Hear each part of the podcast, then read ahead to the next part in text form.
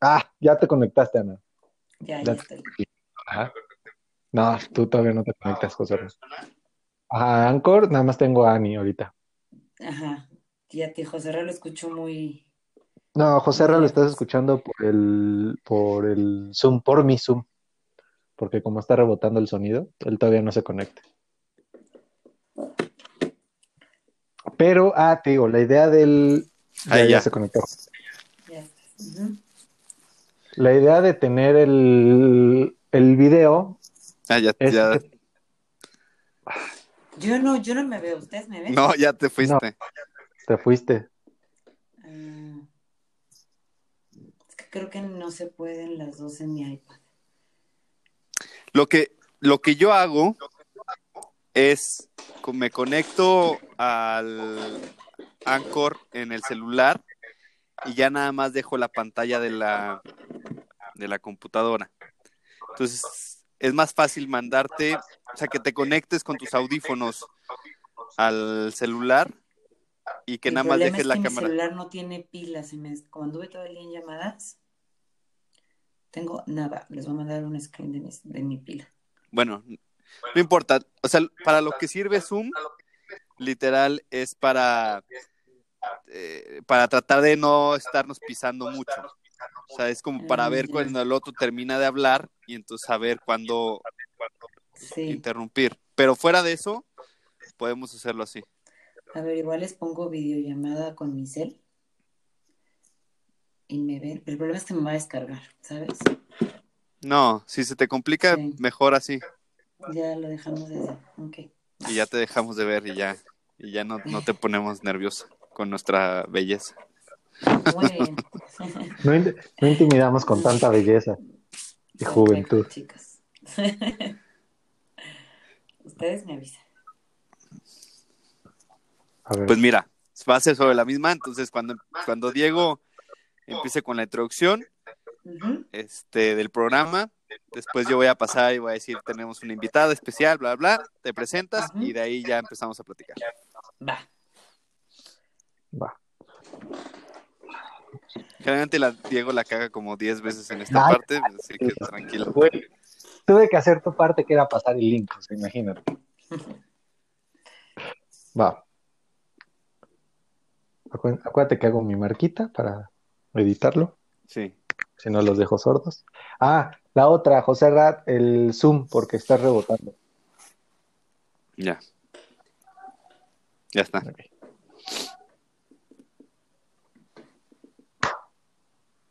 Bienvenidos a La Guardia Godín, el podcast donde nos enfocaremos en darles consejos y platicar anécdotas para superar este mundo lleno de intrigas y aprendizajes, mejor conocido como Mundo Godín.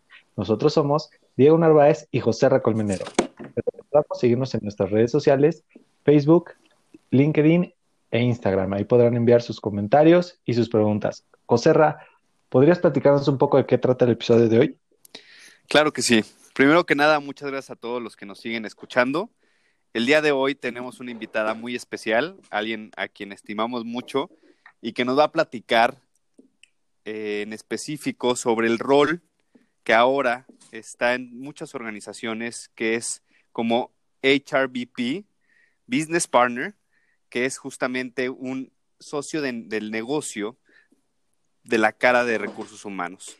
Es una persona que ha tomado este rol desde hace más de cinco años en diferentes empresas. Entonces nos va a platicar de qué se trata este rol, qué, cuál es la visión de este rol, qué es lo que espera la gente que haga este rol en, en- en el área de recursos humanos. Y eh, pues te doy la cordial bienvenida, Ana, y que nos platiques un poquito de ti. Bienvenida. Gracias. Gracias, José Ra. Gracias, Diego. No, bienvenida, Ani. Gracias por lo de la introducción. Eh, son dos queridos amigos también, además de compañeros y colegas de recursos humanos con quienes he tenido el gusto de trabajar. Entonces estoy primeramente muy contenta, muy emocionada de acompañarlos en este episodio. Como ya mencionó José Ra, mi nombre es Ana y bueno, además de ser HR Business Partner, eh, me considero una profesional en otras áreas de recursos humanos una hermana, una hija y bueno, eh, nacida en provincia y mudada a esta ciudad en busca de oportunidades.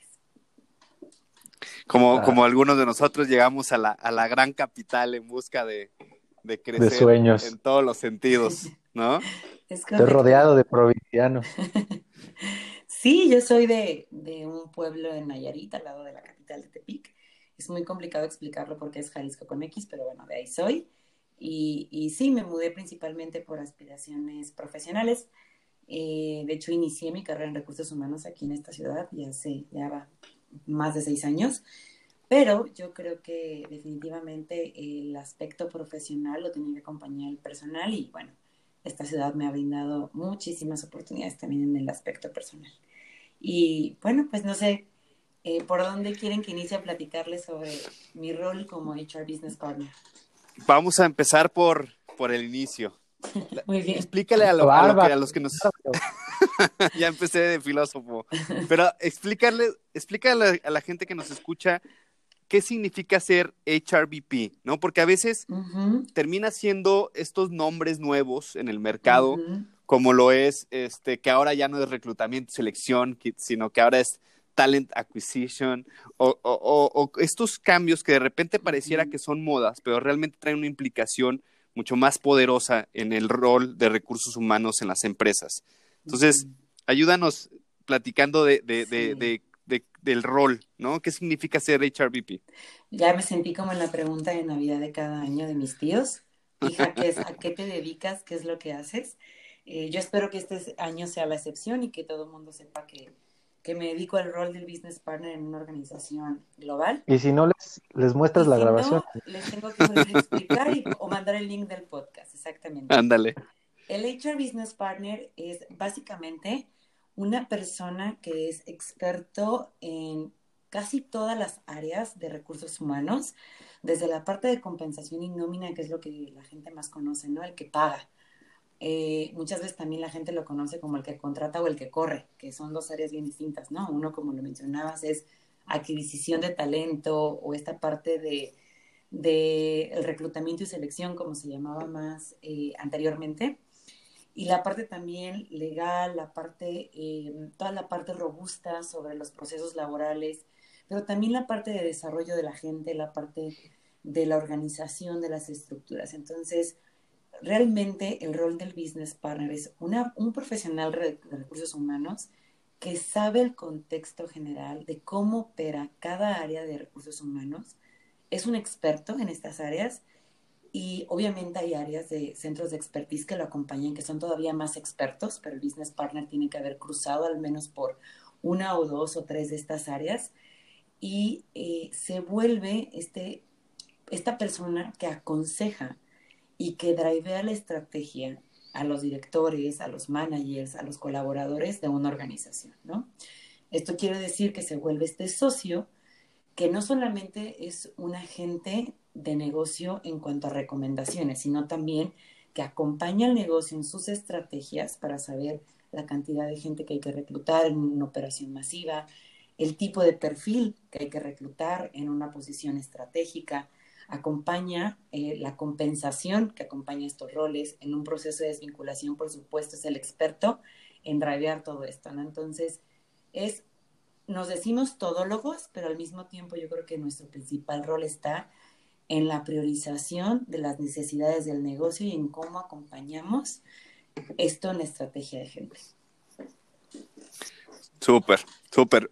O sea, eh, realmente, eh, em, por ejemplo, muchas quejas que, que, de repente hay en las empresas de que no existe alguien que, los que entienda las áreas, cómo funciona, ¿no? O sea, generalmente está esta queja de que es que recursos humanos no se involucra o no está a mi lado o no me está acompañando cuando necesito hacer una reestructura, cuando necesito hacer una salida, cuando necesito desarrollar a mi gente, eh, esta figura entonces es la que acompaña, es la que entiende cómo funciona el negocio y entiendo que, que no, no, solamente hay un business partner en una empresa, ¿no? Depende del headcount, entonces, están enfocados en diferentes áreas, se, especializan en diferentes áreas para poder dar este soporte, Ani. Sí, a ver, obviamente hay un, hay un proceso de profesionalización, ¿no? No puedes ir a ser un business partner si no sabes cómo hacer un reclutamiento.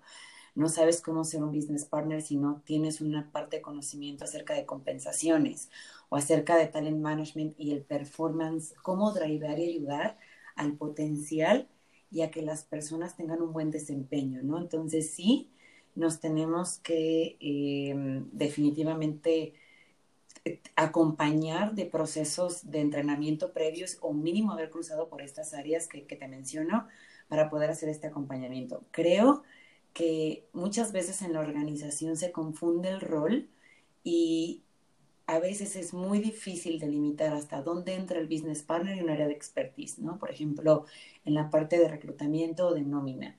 Eh, muchas veces existen las áreas de reclutamiento que son aquellas que tienen el expertise en todas estas plataformas hoy en día, como es las más conocidas en México, OCC, LinkedIn, eh, algunas otras, pero por mencionar, no sé si puedo mencionar esas dos o ya hice un blooper. No, pues ya, ya, ya, este, córtale, mi chava. en lugar de decir eh, bueno, boomerang, decimos, este disco de aventar que regrese a ti.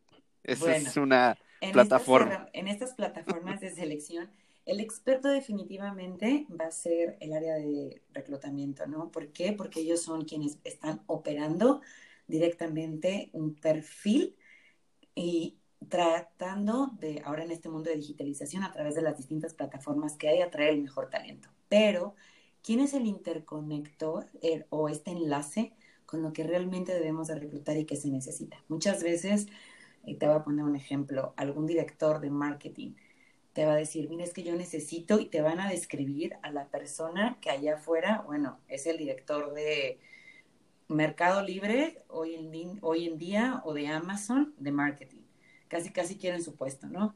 Entonces, como business partner tienes que acotar muchísimo, uno, el presupuesto con el que se cuenta para reclutar cierta posición, obviamente las competencias a reclutar e ir driveando a este eh, dueño de la posición, realmente qué es lo que se necesita para, para cumplir con las necesidades del rol, ¿no? y ya pasar más digerido, más disuelto al área de reclutamiento, que es lo que vaya a buscar en estas plataformas. Entonces, de repente se confunde hasta dónde queda, por ejemplo, el límite de un reclutador y un business partner, ¿no? Creo que el valor que da un business partner es el conocimiento de negocio, este reto que hace ah, internamente hacia la organización de realmente eh, salir un poquito del status quo y pensar más allá en lo que se necesita, incluso identificar algunas oportunidades del perfil, alinearlo y pasarlo a la de reclutamiento para atraer el mejor talento. Entonces, ese es un ejemplo. No sé si con esto contesto tu pregunta. Sí, sí, sí. O sea, creo que es, es, es prácticamente un rol eh, de, de, traductores, ¿no? Yo, yo a veces lo he visto no, así. Tampoco, pero ahí te explico por qué no. Como, ahí te va, ahí te va, ahí, ahí te va por, qué, por qué lo digo como traductor. Uh -huh. O sea, un, un traductor en el sentido de, hay veces el cliente, como tú lo dices, ¿no? Tiene, quiere un Lamborghini a precio de bocho, ¿no? Eso está pensando en esta figura ultra wow y tú tienes que bajarlo a, a, a, una realidad de, ok, ¿cuánto le vas a pagar? ¿Cuánto estás en el mercado? ¿Le interesa esta industria? O sea, tú traduces un poquito de lo que está diciendo el cliente para tú poder ayudar a que la información sea lo más real posible al área de expertise, ¿no? Sirves como ese puente para poder pasar la comunicación del cliente a un lenguaje más de recursos humanos. ¿Sí me explicó? Sí, digo, totalmente también es parte del rol, pero no es el único rol, porque además de traducir, creo que hay una, hay una aportación interna, ¿no? El también eh, ayudar a los centros de expertos a volverse más sensible en conocer la necesidad del negocio, porque no solamente es del cliente interno hacia el centro de expertos, que puede ser reclutamiento, puede ser compensaciones, puede ser cualquier área de expertise de recursos humanos, ¿no? Al fin, yo creo que también es hacia, hacia, hacia mismo RH, que es lo más complicado.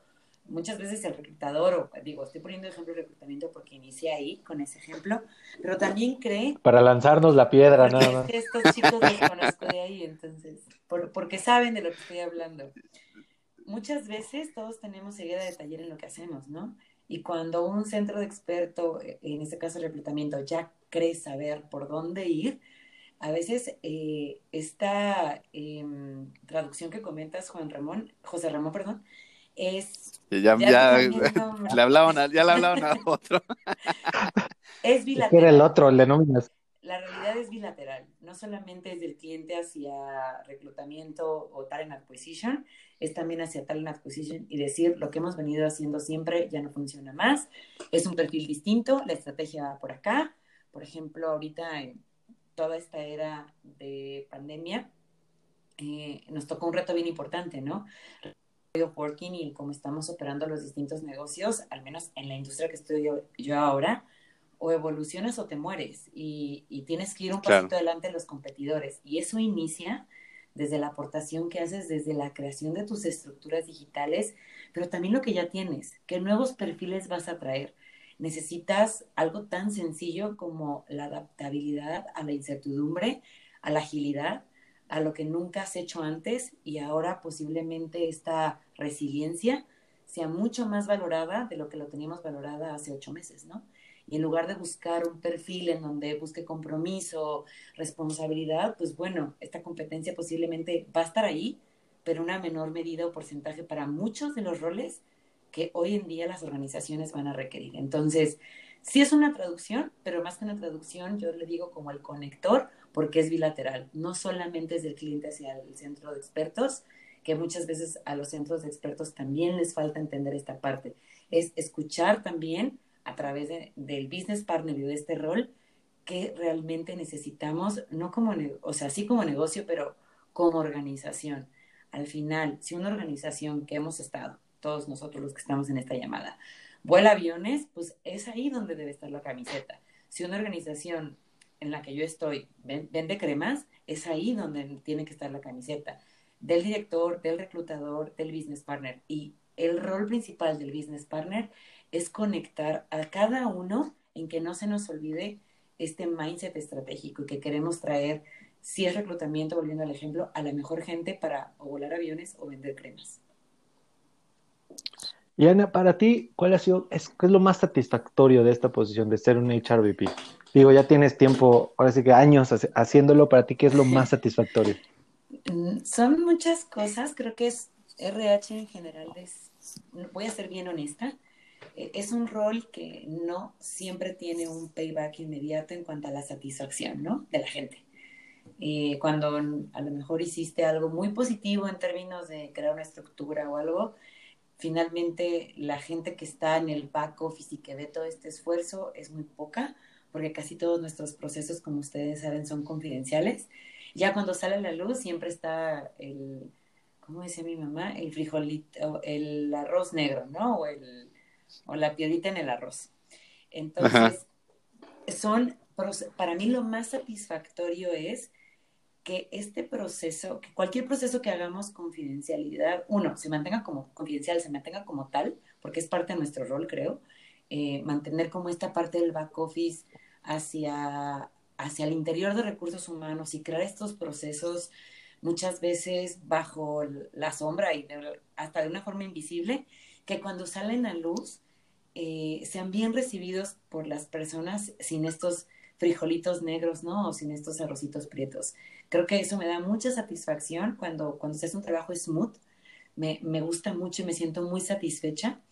Y también cuando, y creo que ese es el primero, ¿no? Eso, eso me causa mucha satisfacción, pero creo que el, el segundo que, que, a lo mejor sucede más es cuando logramos convencer a un cliente interno, un director, a un manager, a un gerente junior, de llevar a cabo algún plan con alguna persona que en algún momento de su carrera no está en el mejor momento de su desempeño, su desarrollo, y logramos darle la vuelta. Creo que esos procesos sin duda te marcan, yo creo que son quienes se dedican a esto, saben que no son la mayoría, pero cuando se logran hacer y cuando le das la vuelta a que un líder o que una persona que tiene un excelente desempeño y que en resultados es buenísimo, pero te dicen que como líder no es tal cual el mejor y logras que salga de ahí, que tenga un buen liderazgo, con un buen acompañamiento de la organización, la verdad es que ha sido, no muchos, la verdad no, no tengo muchos casos de esos, pero de los más satisfactorios en, en este tiempo, en estos años de mi carrera.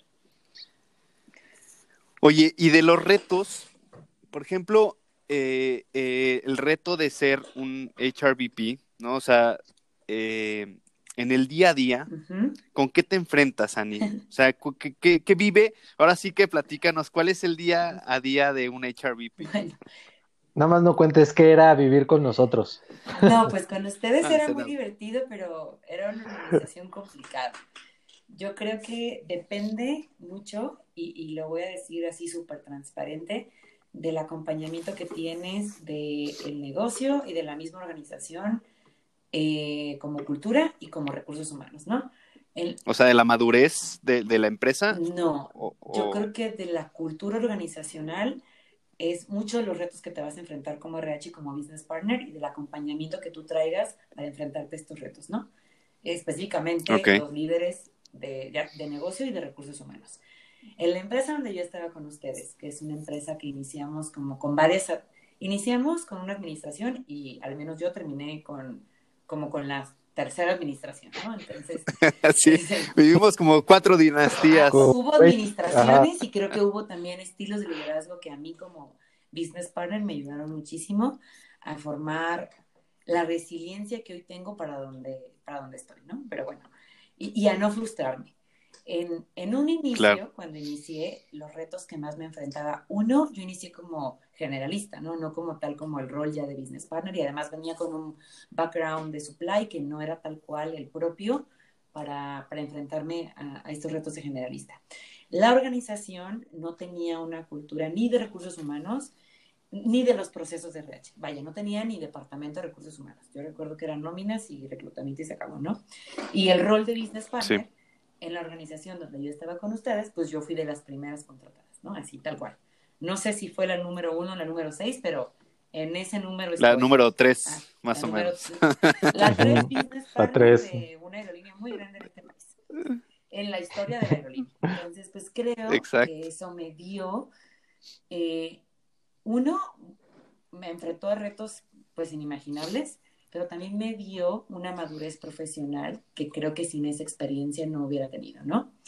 Eh, no hablando de mí, hablando de la organización, ahí los retos con los que me enfrenté era justamente lo que ustedes preguntaron, ¿qué es y qué hace el business partner? O sea, creo que había que explicar desde cómo se come, qué hace, qué se opera, cuál es el valor agregado, por qué existe esta persona, qué viene a hacer, o sea, si trabaja o no trabaja. Entonces, creo que ese fue un reto de, no mío, de todos nosotros, de las primeras personas que estuvieron en esa administración.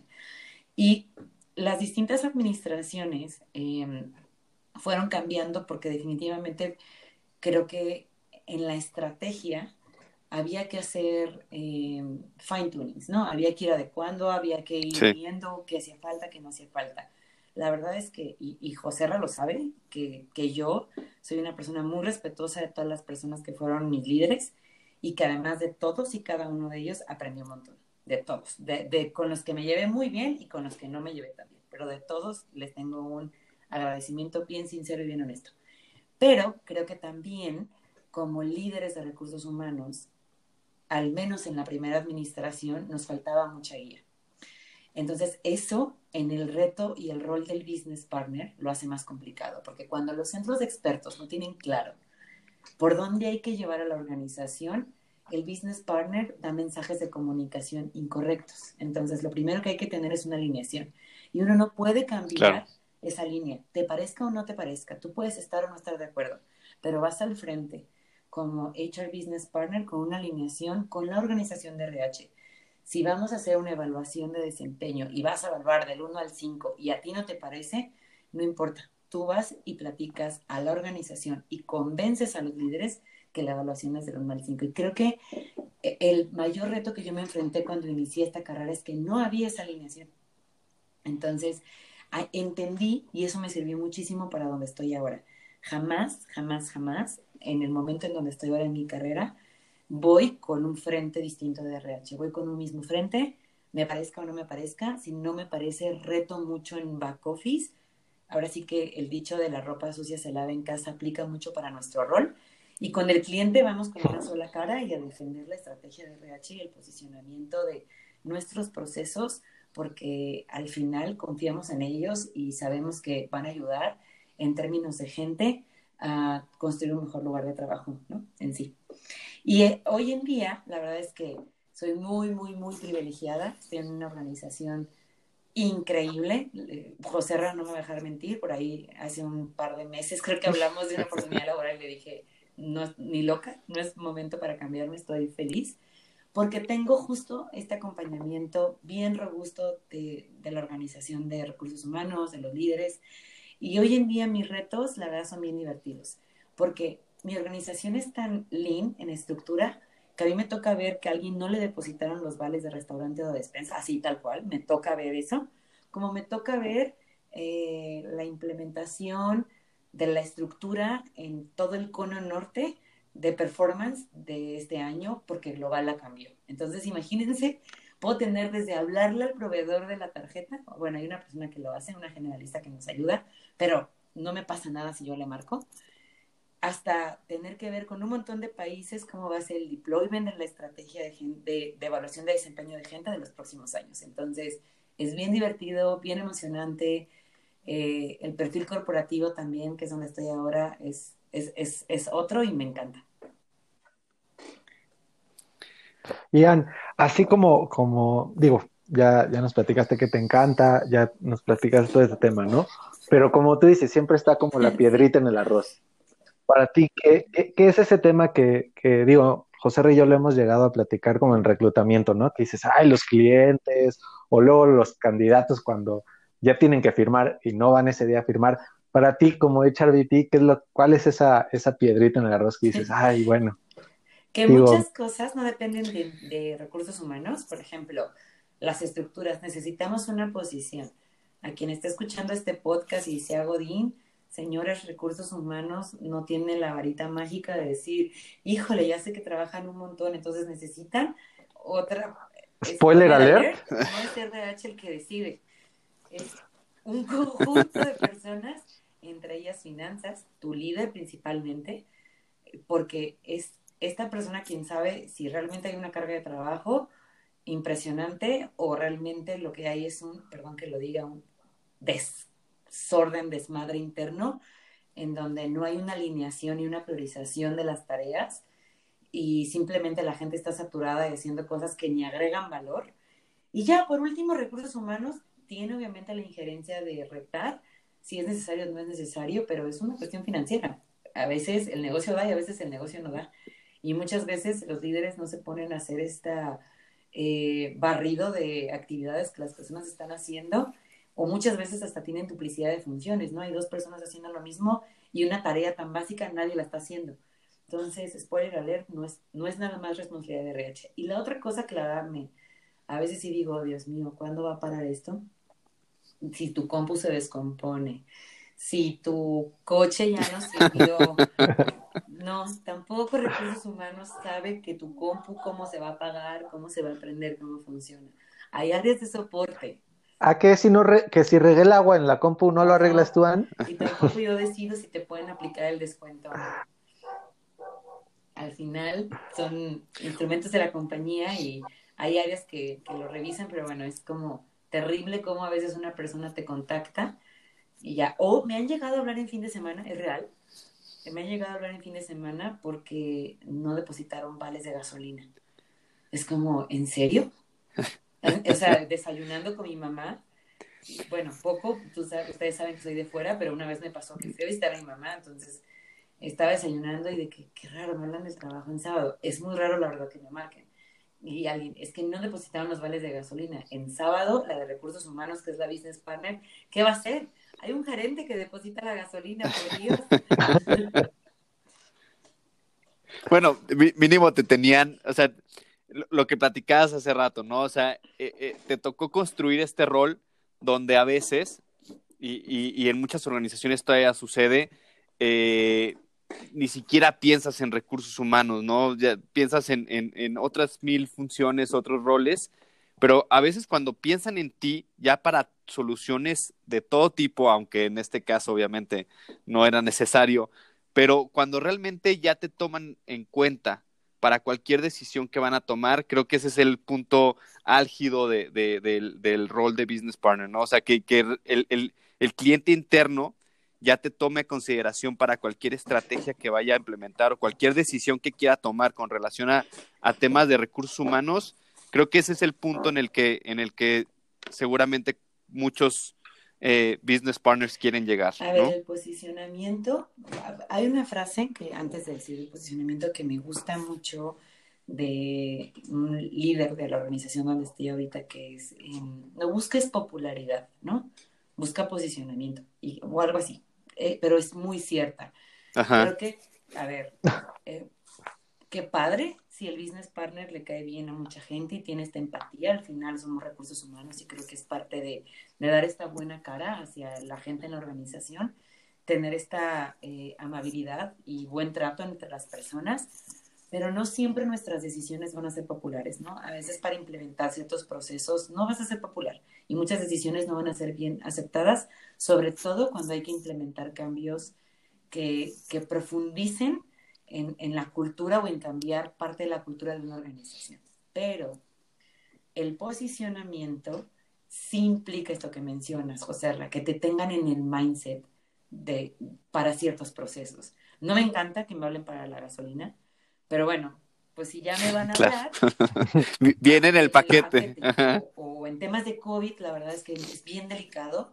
También creo que yo no soy la persona experta para si alguien se hace una PCR o no, por los síntomas, creo que es más las áreas de servicio médico, pero que me consulten, digo, bueno, en este momento, qué bueno que tengo el control de saber si alguien tiene un síntoma, porque al final es parte de la organización, entonces... Eh, eh, el posicionamiento es bueno, pero no necesariamente mis respuestas siempre van a ser populares. Y creo que ahí está la diferencia, ¿no?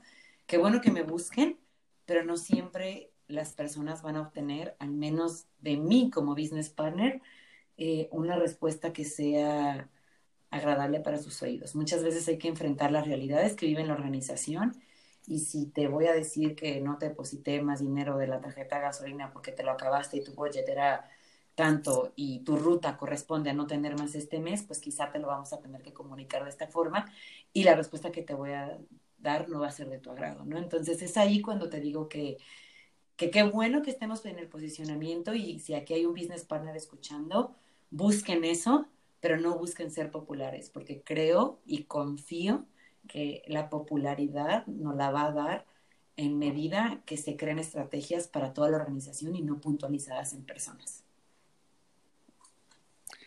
Además, creo que, digo, como HRVP, considerando que es como un este, mediador ahorita que lo, que lo platicas así, pues muy difícil vas a quedar bien con las dos partes, ¿no? Siempre a lo mejor va a haber, más en recursos humanos, es lo que hemos hablado, siempre va a estar el tema de la culpa la tienen recursos humanos, eh, pase lo que pase, como poniendo tu ejemplo, si leíste los vales, va a ser un ¿por qué leíste más vales? Si no leíste los vales, entonces eres mala por no haber dado los vales. Entonces, siempre está esta parte, ¿no? Muchas veces me han dicho, es que tú, como recursos humanos, deberías ver por esto, ¿no? Muchas veces me hace sentido y me resuena en mi cabeza incluso hago la introspección de, debería estar haciendo un push más allá a algún área o algún negocio, ¿no? Y muchas otras digo, bueno, no, ¿por qué voy a hacer una excepción en una persona y no en todos? ¿Hace sentido para todos o no? Porque eh, entendí en este rol que no es cuestión, como les decía, de quedar bien o no. Y creo que, creo que las personas que son mis clientes lo tienen muy claro. No se trata de recursos humanos, de quedar bien o no quedar bien, se trata de nosotros poner un estándar. Hay procesos, hay políticas.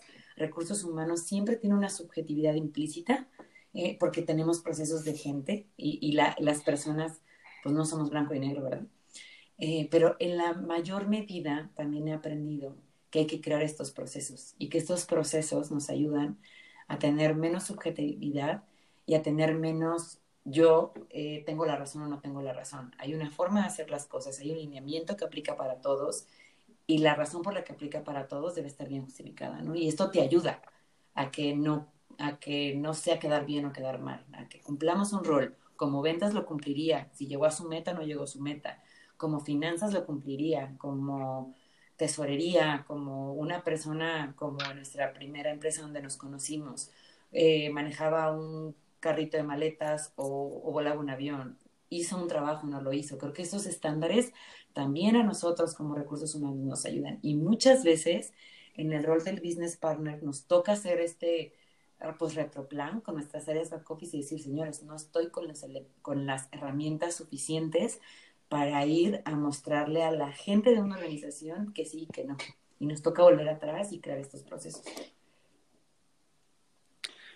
Oye, ¿y sabes qué, qué otro tema también bien interesante? Eh, eh, ahorita ligando un poco lo que hemos platicado, creo que justamente esta parte de la popularidad, estoy de acuerdo contigo porque cuando se estaba construyendo ese rol, existía, eh, en, donde trabajamos, existía esta parte en la que por estar satisfaciendo lo que los clientes querían, se, se desconectaba esta alineación que has mencionado que es súper importante tener, ¿no? Porque al final de cuentas, por querer tener a tu cliente feliz y que te digan, ay, no, mi business partner es increíble porque para todo me dice que sí, para todo está ahí, de repente dejabas de estar alineado con el equipo de recursos humanos, con las políticas de recursos humanos, con lo que se tenía, y justamente creo que ahí es donde se rompe, ¿no? Entonces creo que es muy importante lo que, lo que dices de, de, de cuidar esa popularidad, porque al final de cuentas, si, si buscas nada más dar ese sí, entonces se rompe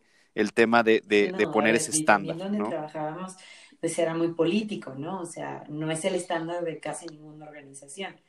Es donde había que tratar a los directores como si fueran presidentes de la República. Entonces también era, lo, eran, en, sus cabezas lo eran. Digo, si alguna nos escucha con mucho cariño, pero versus la organización donde estoy ahorita, pues nada que ver. Un director donde, a ver, donde entramos tenía hasta dos asistentes y donde estoy, bueno, el CEO que está en Alemania tiene una y se acabó. Entonces, partiendo de ahí, pues sí era bien complicado y no, no les voy a mentir, también soy sincera y, y en este primer rol, cuando recién entré, pues cometimos muchos errores, ¿no?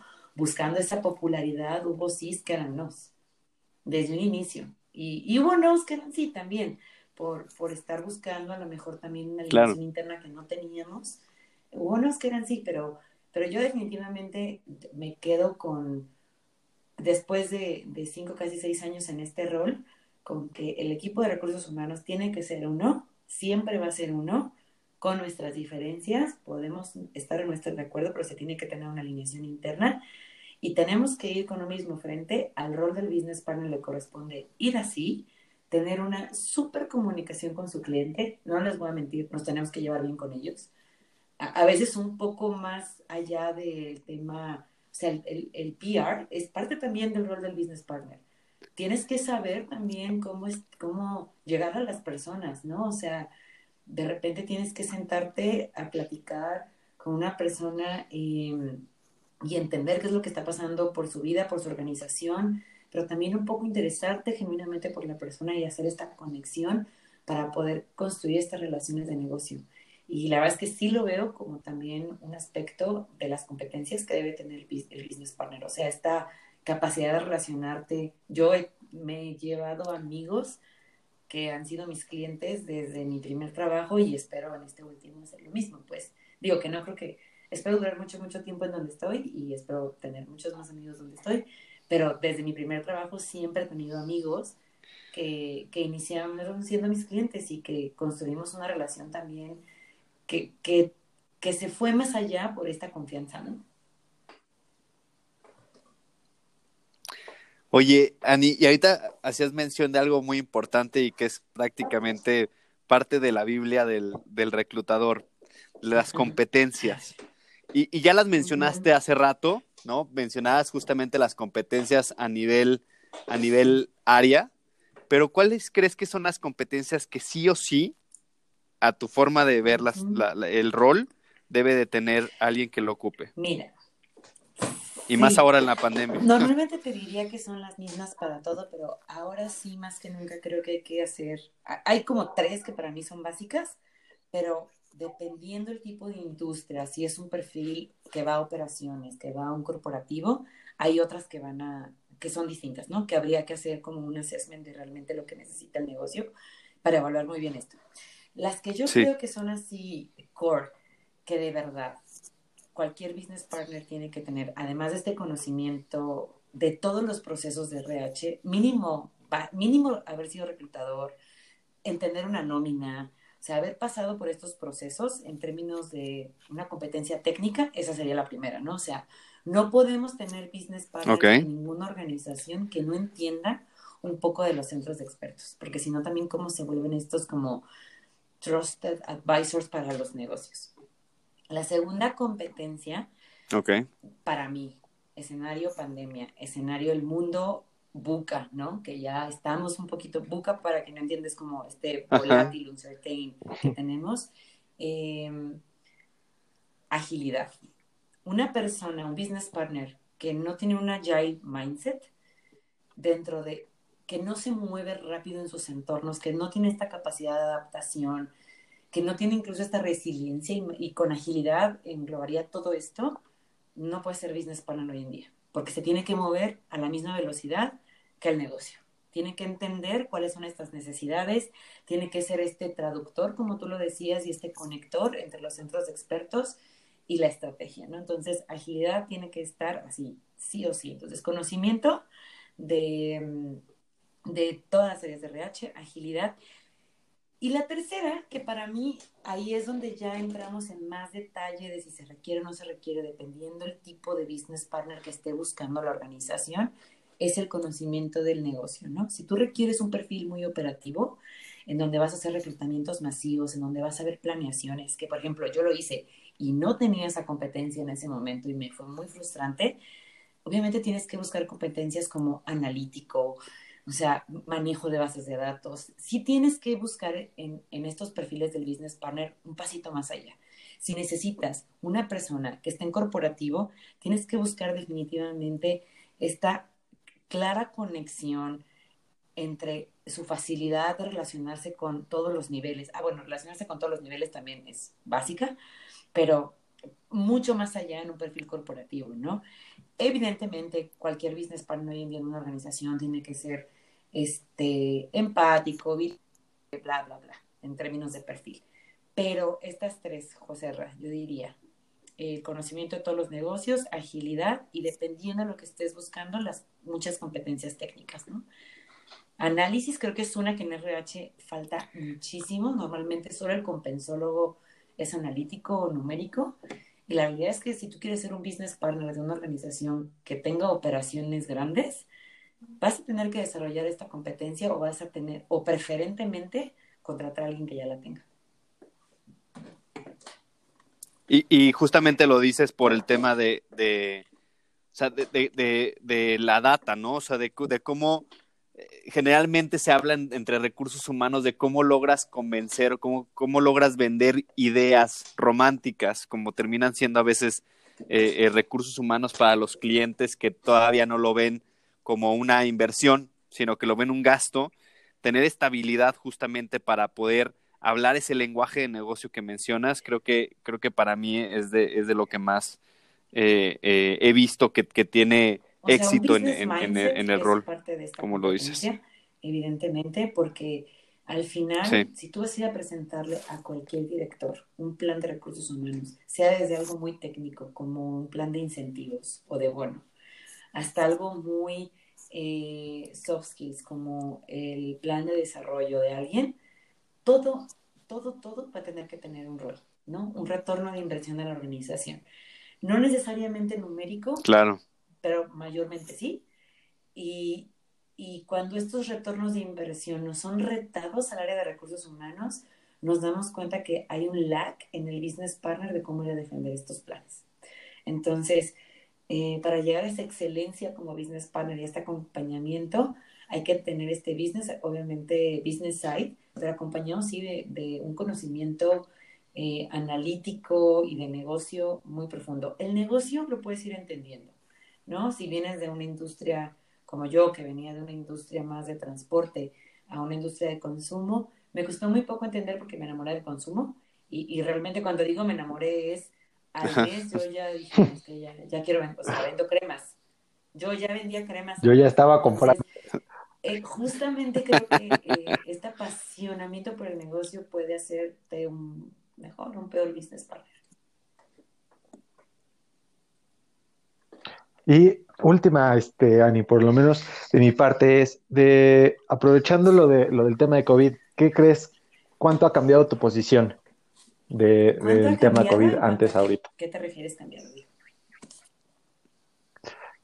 En, ah, digo, a partir de que estuvo la pandemia y todo ya fue home office, digo, antes se, existía esta posibilidad de home office, pero ahora fue totalmente, ya no estás tan cerca a lo mejor de poder ir a un área o acercarte a un manager o todo este tema, sino que ahora todo es distinto. ¿Cambió mucho tu posición o se mantuvo muy parecida? ¿Qué fue lo que pasó? Y el way of working, porque tengo, eh, tengo una opinión eh, al respecto muy profunda y creo que todo ha cambiado. O sea, absolutamente todo.